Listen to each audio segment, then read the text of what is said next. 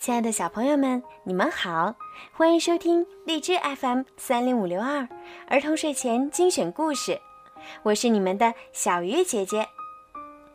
今天呀，是家住在厦门的魏子旭小朋友的八岁生日，你的爸爸妈妈为你点播了你最爱的故事。爸爸妈妈想对你说，亲爱的康康。爸爸妈妈为有你这样一个善良、有爱又俏皮的小孩而觉得幸福。爸爸妈妈祝你生日快乐，亲爱的宝贝！愿你在未来的每一天都健康快乐，也期望你能学会照顾自己，让自己更独立、勇敢一些。爸爸妈妈有足够的耐心陪你慢慢的长大。现在呀，我们就一起。来听今天的故事吧。彩虹方舟。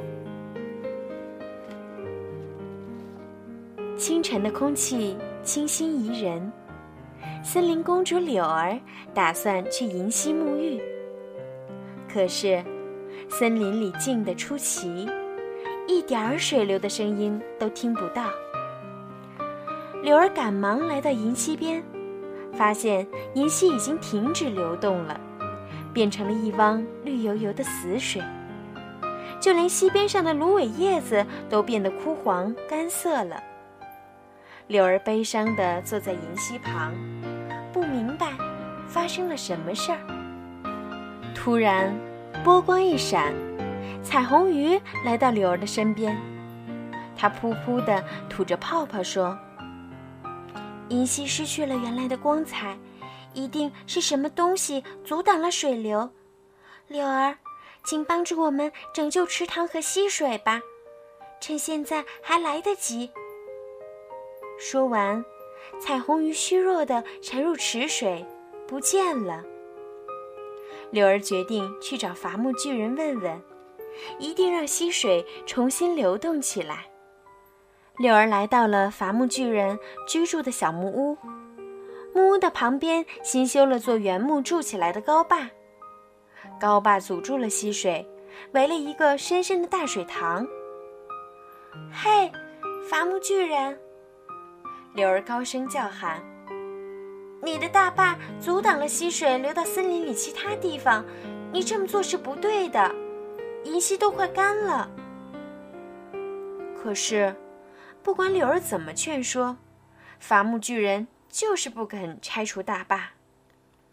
回去的路上，柳儿想到了一个好主意。他召集来所有的森林动物，让大家一起跳祈雨舞，召唤雨龙，让雨水填满溪流。动物们兴奋极了，他们有的用祈雨棒乒乒乓乓地敲打树干。有的用装着菜籽的陶罐擦擦擦的左右摇晃，森林中各种声音响作一团，只等雨龙的出现。很快，雨龙驾着乌云来了，它轻轻地扫了扫尾巴，倾盆大雨就落下来了。雨越下越大，不久，涓涓细流汇成了滔滔洪水，银溪涨满了水。彩虹鱼高兴地跳出池水，表示感谢。动物们高兴极了，但是柳儿却有点担心了。这雨怎么还不停呢？很快，小溪、大河都发起了洪水。柳儿找来水獭们，对他们说：“森林需要你们的帮助，请帮忙建造一座大方舟，好吗？”水獭们马上开始工作，他们将原木拼在一起做舟底，用细枝编到一起做舟壁。太好了！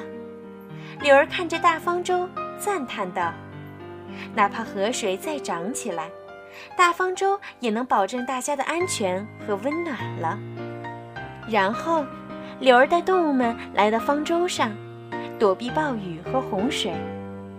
就在那时。伐木巨人划着一艘独木舟来请求柳儿的帮助。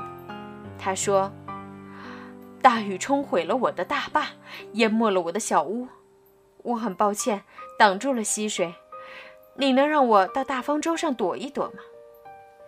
当然可以，柳儿说。只要知错又能改，我们的方舟上就会有你的一席之地。最后，大雨终于停了，大家来到甲板上，焦急地等待着洪水退去。忽然，柳儿高兴地叫起来：“快听！你们听到歌唱树的歌声了吗？它在为我们唱歌呢！森林又复苏了。”大家竖起耳朵，认真地倾听着。清风中传来了一阵阵轻微的叮当的声音，那正是歌唱树的悦耳歌声。洪水终于退了。大方舟稳稳地停靠在柔软的草丛中，动物们争先恐后地走出大方舟。谢谢你，柳儿，是你让我们安全地度过了危险。小鹿脚踩干松的土地，开心地跳来跳去。是啊，是啊，谢谢你带着我们重返家园。其他的动物们也附和着。然后，他们就急急地跑去寻找他们的树洞和土穴了。伐木巨人许诺说，他再也不会阻拦泉水了。阳光在树木间闪耀，鸟儿在天空中歌唱，一切都是这么美。看，前方彩光闪闪，是彩虹鱼跃出了水面。它在柳儿和伐木巨人身上洒下钻石般的水滴，它在银溪上方划出了一道七彩的彩虹。魔法森林又像以前一样，充满了欢声笑语，充满了生机和快乐。好了，小朋友们，今天的故事就听到这儿了。